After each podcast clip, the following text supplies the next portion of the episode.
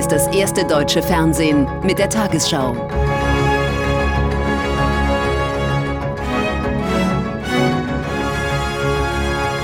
Heute im Studio Jens Riewer. Guten Abend, meine Damen und Herren. Ich begrüße Sie zur Tagesschau. Bei einem Amoklauf in Hamburg sind gestern Abend acht Menschen getötet und acht weitere verletzt worden. Ein 35-Jähriger gab in einem Gottesdienst der Zeugen Jehovas mehr als 100 Schüsse ab und tötete sich dann selbst.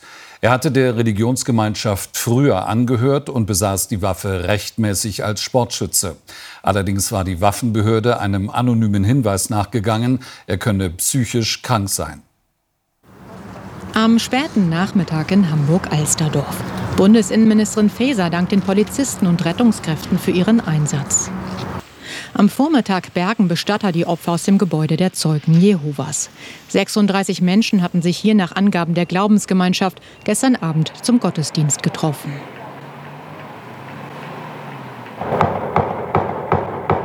Gegen 21 Uhr, so die Ermittler, stürmt das ehemalige Gemeindemitglied das Haus mit einer halbautomatischen Pistole. Nur wenige Minuten später sind Spezialkräfte der Polizei vor Ort. Sie hätten viele Menschen gerettet, heißt es später. Die Bilanz des Amoklaufs: sieben Tote, darunter ein ungeborenes Mädchen, sieben Monate alt, im Bauch der Mutter, die überlebt. Wir haben in Hamburg ja auch schon einiges erlebt, aber eine Amoktat, ein Tötungsdelikt dieser Dimension, das kannten wir bisher nicht. Der 35 Jahre alte Täter flüchtet ins erste Obergeschoss und tötet sich dort offenbar selbst. Beamte der Hamburger Waffenbehörde hatten den Sportschützen im vergangenen Monat besucht, nachdem anonym ein Hinweis angegangen war, der Mann sei psychisch krank. Doch bei der Kontrolle bleibt er unauffällig. Das Fazit? Die Maßnahmen sind ausgeschöpft. Wir haben keine keine Rechtsgrundlage, um hier ein solches äh, fachpsychologisches Gutachten äh, zu beantragen und auch keine Rechtsgrundlage.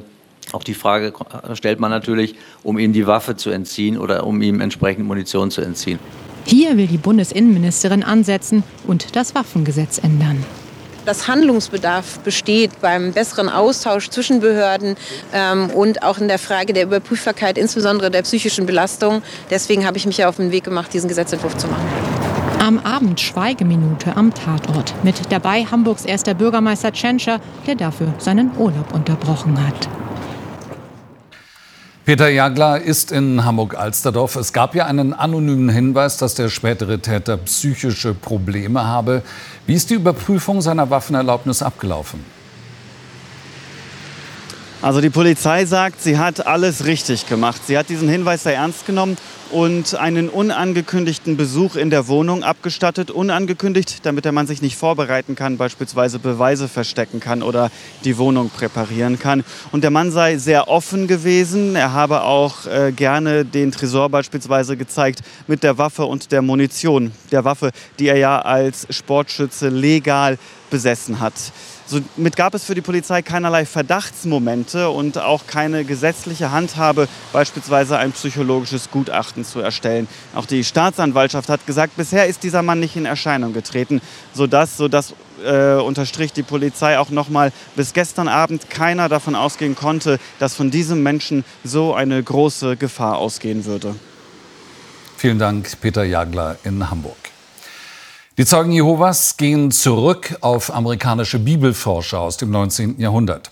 Sie werfen den anderen christlichen Kirchen vor, Irrlehren zu verbreiten, begehen keine Feiertage und verwenden das Kreuz nicht als Symbol. Einige Hintergründe zu der Religionsgemeinschaft. Sie verteilen ihre Zeitschrift Den Wachturm in der Fußgängerzone. Sie missionieren an der Haustür. Die Zeugen Jehovas verstehen sich als christliche Glaubensgemeinschaft, legen die Bibel wörtlich aus. Feste wie Weihnachten und Geburtstage dürfen von Mitgliedern nicht gefeiert werden. Bluttransfusionen werden abgelehnt. Die Zeugen Jehovas entstanden im 19. Jahrhundert in den USA. Sie haben nach eigenen Angaben weltweit etwa 8 Millionen Mitglieder. In Deutschland sind es etwa 170.000. Die Gläubigen versammeln sich regelmäßig zu Jahrestagungen. Die deutsche Leitung hat ihren Sitz in Selters in Hessen. Die Religionsgemeinschaft ist seit einigen Jahren als Körperschaft des öffentlichen Rechts anerkannt. Doch Religionsexperten werfen den Zeugen Jehovas sektenähnliche Strukturen vor. Die Zeugen Jehovas kennzeichnet also eine sehr dualistische Weltsicht. Auf der einen Seite die Erretteten, denen auch das Seelenheil zuteil wird, nämlich den Zeugen Jehovas und dann den Anhängern anderer Religionsgemeinschaften, die eben nicht auf das Seelenheil hoffen können. Das ist also eine sehr exklusive Sicht, die hier gepflegt wird. Und das führt eben auch durchaus zu Spannungen, wenn eben Menschen sich dafür entscheiden, nicht mehr dieser Gesellschaft angehören zu wollen. Probleme, die die Zeugen Jehovas so nicht sehen. Wenn jemand eine Gemeinde verlässt, unterliegt das selbstverständlich dem Prinzip der Vertraulichkeit. Ähm, ein Gemeindemitglied, das austritt, ist auch nicht gezwungen, seine Gründe zu erläutern. Es kann es schriftlich oder mündlich erklären. Die Gemeinde wird dann in einer einfachen Bekanntmachung darüber informiert, dass jemand die Gemeinschaft verlassen ähm, hat. Heute zeigt sich die Glaubensgemeinschaft tief erschüttert über den Amoklauf in ihrer Hamburger Gemeinde. Zum Amoklauf in Hamburg zeigt das erste einen Brennpunkt nach dieser Tagesschau. In Karlsruhe haben ein oder mehrere Täter in einer Apotheke offenbar mehrere Menschen in ihrer Gewalt. Wie viele Personen sich in dem Gebäude in der Innenstadt befinden, ist noch unklar. Die Polizei hat das Gebiet rund um die Apotheke weiträumig abgesperrt. Sie hat nach eigenen Angaben Kontakt zu dem oder den mutmaßlichen Geiselnehmern. Eine Gefahr für die Bevölkerung bestehe derzeit nicht. Zwei Veranstaltungen in der Nähe mit tausenden Besuchern wurden abgesagt. Nach wochenlangem Koalitionsstreit verschiebt Finanzminister Lindner die Vorstellung seiner Haushaltspläne für 2024. Der Termin wurde vom nächsten Mittwoch auf unbestimmte Zeit vertagt. Damit reagiert der FDP-Politiker auf Ausgabenwünsche im Kabinett, die insgesamt etwa 70 Milliarden Euro über dem bisherigen Finanzplan liegen. Lindner sieht dafür keinen Spielraum. Hohe Steuern, teure Energie und unnötige Bürokratie machen Handwerk und Industrie zu schaffen. Die vier großen Wirtschaftsverbände sehen die Lage überaus kritisch. Beim Spitzengespräch mit Kanzler Scholz auf der Münchner Handwerksmesse forderten sie heute eine langfristige Strategie, um weltweit erfolgreich zu bleiben. So müssten Energiekosten und Steuerbelastungen gesenkt und mehr Anreize geschaffen werden, um Fachkräfte zu gewinnen. Neue Gebäude, neue Energien. Dieser Wandel ist politisch beschlossen. Was fehlt, sind Menschen, die ihn vollziehen können. Fachkräfte für Energie- und Gebäudetechnik.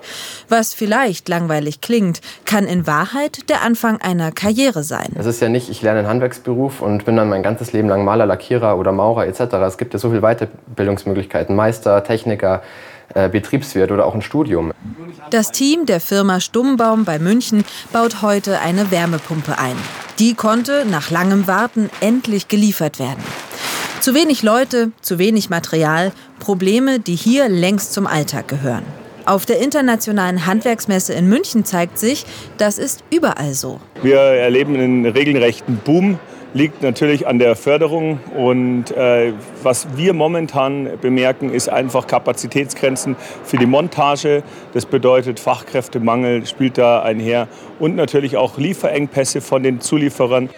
Beim Spitzengespräch der Wirtschaftsverbände gemeinsam mit Bundeskanzler Scholz kamen heute all diese Probleme zur Sprache. Die wichtigste Forderung, Entlastung bei Bürokratie und Steuern, damit wieder Kapazitäten frei werden für die Nachwuchsförderung. Die Welt beneidet uns nicht um unsere Steuergesetze, sondern um unsere berufliche Bildung. In beruflichen Bildung bei uns im Handwerk mit dem Flaggschiff des Meisterbriefes. Der ist für Talente wie Johannes Sauter eine echte Option. Bei den Tarifverhandlungen für die Postbeschäftigten dürfte sich heute Abend entscheiden, ob in der kommenden Woche gestreikt wird. Die Urabstimmung der Gewerkschaft Verdi hatte dafür gestern eine Mehrheit von knapp 86 Prozent ergeben. Daraufhin wurde für heute kurzfristig eine vierte Verhandlungsrunde in Düsseldorf angesetzt. Verdi fordert 15 Prozent mehr Geld bei einer Laufzeit von einem Jahr. Die Post bot bisher 11,5 Prozent und 3000 Euro Inflationsausgleich, aber für zwei Jahre. Der israelische Staatspräsident Herzog hat die Regierung aufgefordert, die geplante Justizreform zu stoppen. In einer Fernsehansprache bezeichnete er den Gesetzentwurf als falsch und aggressiv. Er sei eine Gefahr für die Grundfesten der Demokratie. Kritiker der Reform gehen seit Wochen auf die Straße. Mit dem Gesetz hätte Israels Regierung unter Ministerpräsident Netanyahu die Möglichkeit, die Justiz zu beschränken. Das Parlament könnte Entscheidungen des höchsten Gerichts aufheben.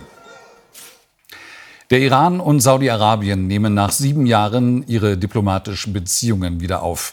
In einem ersten Schritt wollen sich laut staatlichen Medien die Außenminister der rivalisierenden Länder treffen. Unter Vermittlung Chinas unterzeichneten Regierungsvertreter beider Seiten eine entsprechende Übereinkunft in Peking. Das sunnitische Saudi-Arabien und der mehrheitlich schiitische Iran ringen in der Region um politischen und militärischen Einfluss. Es sind wichtige Nachrichten, die saudische und iranische Medien heute Nachmittag verkünden. Saudi-Arabien und der Iran wollen ihre diplomatischen Beziehungen wiederherstellen, sich wirtschaftlich annähern. Vorausgegangen waren Gespräche unter chinesischer Vermittlung, die Ergebnisse begrüßt von den Verhandlungspartnern. Wir hoffen, dass dieses neue Kapitel den Stillstand der Beziehungen der letzten sieben Jahre beenden wird und zu mehr Stabilität und Sicherheit in der Region führen wird wie auch zu mehr Entwicklung und Wohlstand der Menschen. Die Nachbarn Iran und Saudi-Arabien am Persischen Golf stehen sie sich seit langem als Gegner gegenüber. 2016 waren die Beziehungen gekappt worden, nachdem das sunnitische Saudi-Arabien einen schiitischen Geistlichen hingerichtet hatte und daraufhin Demonstranten im schiitischen Iran saudische Einrichtungen angriffen. Der Konflikt der Regionalmächte, er wird auch in anderen Staaten ausgetragen, in Syrien, im Irak und im Libanon, wo Saudis und Iraner um Einfluss ringen und der Iran etwa die schiitische Hisbollah-Miliz unterstützt. Auch im Jemen, wo beide Staaten seit Jahren in einem Stellvertreterkonflikt aktiv sind, sehen Beobachter jetzt bessere Chancen für ein Ende des Bürgerkrieges. Man kann hoffen, dass es jetzt auch Bewegung gibt, was einen dauerhaften Waffenstillstand im Jemen betrifft, dass es vielleicht sogar einen permanenten Friedensdeal gibt. Auch die USA begrüßen die saudisch-iranische Annäherung als möglichen Schritt, die Spannungen in der Region zu senken. Schon in den kommenden zwei Monaten sollen Botschaften im jeweils anderen Land eröffnet werden. In China hat Präsident Xi Jinping seine Macht weiter ausgebaut. Der Nationale Volkskongress bestätigte ihn heute für eine bislang beispiellose dritte Amtszeit. Alle Delegierten stimmten für Xi, er legte anschließend den Eid ab. Um seine Wiederwahl für weitere fünf Jahre möglich zu machen, hatte Xi die Regeln ändern lassen. Er kann nun praktisch lebenslang im Amt bleiben. Das war vor ihm nur dem Staatsgründer Mao Zedong möglich. In der Fußball-Bundesliga wird morgen ein ganz besonderes Jubiläum gefeiert. Zum hundertsten Mal spielen Schalke 04 und Borussia Dortmund das Revierderby aus.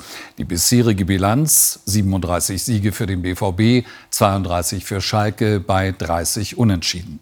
Überschattet wird das Derby von gewaltsamen Auseinandersetzungen der Fans. Die Rahmenumstände zum Jubiläum sind alles andere als friedlich. Polizeirazzia gestern im Dortmunder und Schalker Fanlager. Auslöser war ein Überfall auf Schalke-Anhänger vor drei Wochen mit mehreren Schwerverletzten. Racheaktionen rund um das Revierderby werden befürchtet.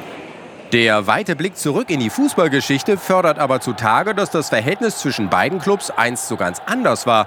In den 30er Jahren war Schalke 04 fußballerisch das Maß aller Dinge. Nach dem Gewinn der ersten deutschen Meisterschaft 1934 ging es auf der Rückfahrt sogar erstmal in die Stadt des Konkurrenten.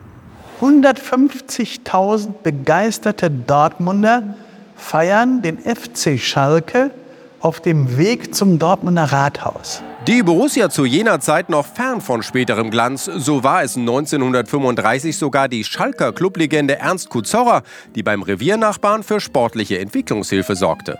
Und dann hat Ernst Kuzorra gesagt, ist in Ordnung. Ich werde die ersten drei Monate euch den BVB trainieren. Das heißt also, der FC Schalke war der Steigbügelhalter für den Erfolg des BVB. Schalke trug damals teilweise sogar seine Heimspiele in Dortmund aus, organisiert von den Borussen. Es gab also eine wirklich tiefe Sportfreundschaft zwischen den heutigen Erzrivalen. Durchaus ein friedlicher Ansatz mit Blick auf das 100. Revierderby in der Bundesliga-Geschichte am morgigen Samstag. Und nun die Wettervorhersage für morgen Samstag, den 11. März. Hinter dem Tief, das zum Baltikum zieht, breitet sich kältere Luft aus. Morgen beruhigt ein Hoch das Wetter zwischendurch. Heute Nacht Regen und Schnee, vor allem im Norden Glätte. In der Mitte und im Süden Gefahr von Sturmböen. Am Tag Sonne und Wolken, in der Osthälfte und im Norden einzelne Schnee- und Regenschauer, sehr windig, im Westen längere freundliche Momente. In der Nacht plus zwei bis minus fünf Grad, am Tag minus ein Grad im Fichtelgebirge, um die sieben Grad am Rhein.